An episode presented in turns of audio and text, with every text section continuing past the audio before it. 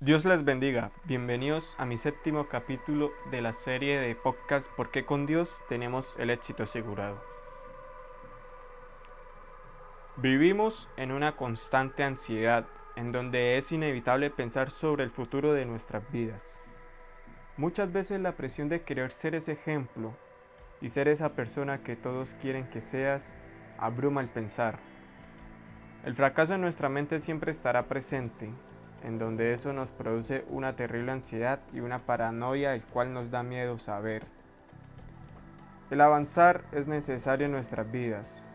Las pruebas siempre vendrán y nos atormentarán nuestra paz.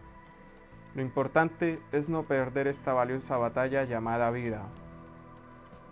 Todos los días es un batallar, nosotros contra nuestra mente.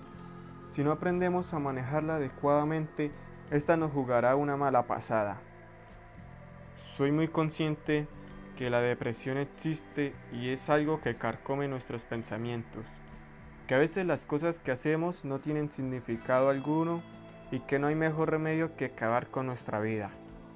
Amigo, si esto te ha pasado últimamente por la mente y te sientes solo sin ninguna salida, puedes acudir siempre al mejor, contarle tus problemas a él me he dado cuenta que estar sin Dios es tener una vida vacía, miserable y bastante triste. El mundo te ofrecerá quizá alegrías momentáneas, pero cuando pase ese efecto volverás a lo mismo.